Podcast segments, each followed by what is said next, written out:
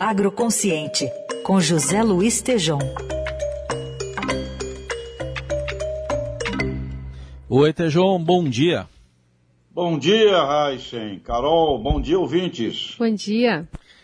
Tejão, vamos falar sobre esse projeto de lei que foi aprovado depois de 20 anos de discussão sobre o, os pesticidas. A gente tem de um lado todo o agronegócio apoiando, de outro os, os ambientalistas criticando. O que, que, você diz sobre essa proposta? Bom, Raíssa, você começou bem, falando 20 anos, né? desde 2002, que esse tema está sob uma enxurrada de guerras, brigas, conflitos, né? e parece que a gente está cada vez mais é, numa guerra de facções, né? E o agronegócio, assim, precisa muito mais de razões, né?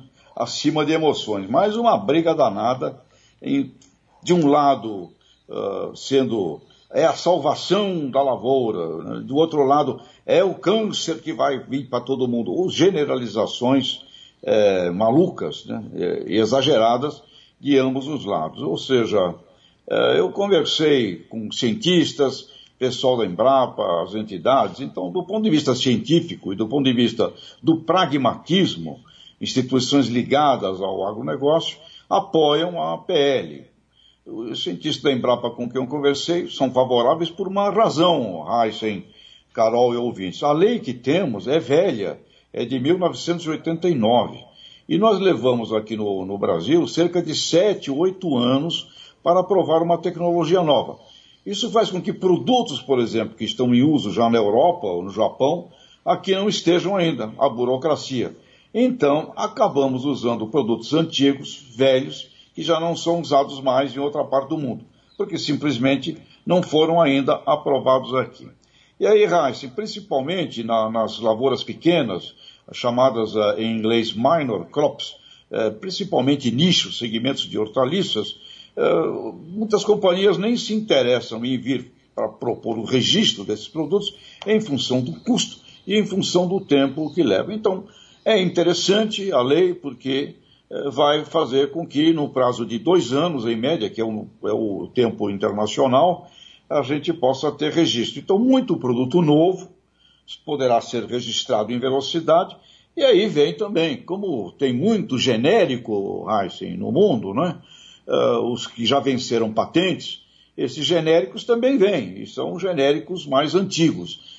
Agora, Heisen, eu, eu, eu tenho diabetes, né? eu tenho que tomar o meu glifage aqui todo dia, duas cápsulas. Eu, eu sigo o que o meu médico eh, determina. No caso dos pesticidas, agroquímicos, o nome que você queira dar, agrotóxicos, existe o receituário agronômico. Portanto, tem um lado positivo novos produtos, principalmente, Raíssa ouvintes, nos bioinsumos. Os bioinsumos serão a, a, a novidade, serão a, é a inovação para os próximos 5, 6, 7, 8 anos. Então, tem um lado positivo. E lados que você precisa ter bom senso, né? E, aliás, quero relembrar aqui, Raíssa e Carol, um grande agrônomo em memória, Dirceu Gassen, infelizmente falecido, ele dizia, quanto maior é a tecnologia, maior tem que ser o seu capricho conservacionista. Então, Reich, eu estou preocupado é com o editorial do Estadão de hoje, viu, e a, e a constatação da CNA. Isso sim é uma coisa complicadíssima para o agro, Reich e Carol. Ô, Tejon, apesar dessa politização né, de um assunto científico, como você bem frisou, a gente tem visto o Brasil realmente escalar no uso e, e na liberação de agrotóxicos. Em 2019 foram quase 500 novos, novos aprovados. Mas também não há uma, uma minimização por parte do agro dos efeitos dos pesticidas sobre a saúde humana, como tem é, levantado a questão diversos órgãos é, Fiocruz, né, órgãos também ligados à, à questão mais ambiental? É, eu fico preocupado, Carol, principalmente com a qualidade da aplicação dos defensivos. Né? Eu trabalhei em empresas na, da área de pulverizadores e eu sei que a qualidade da aplicação, regulagem de pulverizador, uh, os aspectos todos que envolvem a qualidade com a qual se aplicam os defensivos. Precisa evoluir, precisa melhorar na média bastante a nível uh, do, do país. As máquinas permitem hoje, as máquinas são verdadeiros robôs, permitem uma precisão espetacular e você precisa fazer muito bem feita todas as práticas. Né? Agora, o lado positivo, agora, como eu comentei, inovações e novidades que podemos ter imediatamente, sem ficar esperando, porque a ciência é muito, muito rápida.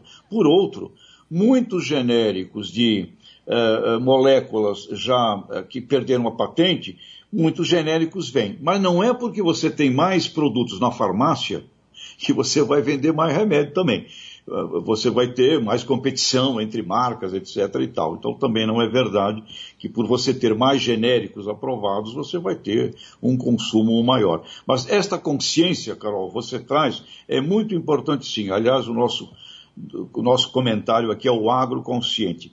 Consciente. Então, como tudo na vida é bom por uma angulação e exige cuidados e riscos por outra angulação. E quando falamos de uh, agroquímicos, agrotóxicos defensivos, os nomes aí que queiramos dar, é preciso ter muita consciência, assim como na utilização das modernas sementes também, as modernas, tudo hoje high-tech, como dizia o Dirceu Gassen, tudo, quanto mais tecnologia tem, mais capricho conservacionista tem. E nós vamos caminhar, sim, para uma agricultura regenerativa. Carol. Esse é o mundo, é isso que o consumidor do planeta quer e vamos para lá. Mas olha, as, a guerra de facção é impressionante. É, aprovou, ah, vocês viram, é, nós ganhamos, aí o outro, é, mas é uma, é uma coisa que é impressionantemente é, briga das torcidas organizadas. E o Heisen, como gosta muito do futebol também, Olha, quando você chama os chefes de torcidas organizadas para botar ordem em alguma coisa, eles até vão lá e se organizam, viu, Raíssa? É, é isso. Tá aí, José Luiz João com a gente na coluna Agroconsciente, às segundas, quartas e sextas, né, Eldorado. Obrigado, bom fim de semana. Bom fim de semana. Grande abraço, tchau, tchau.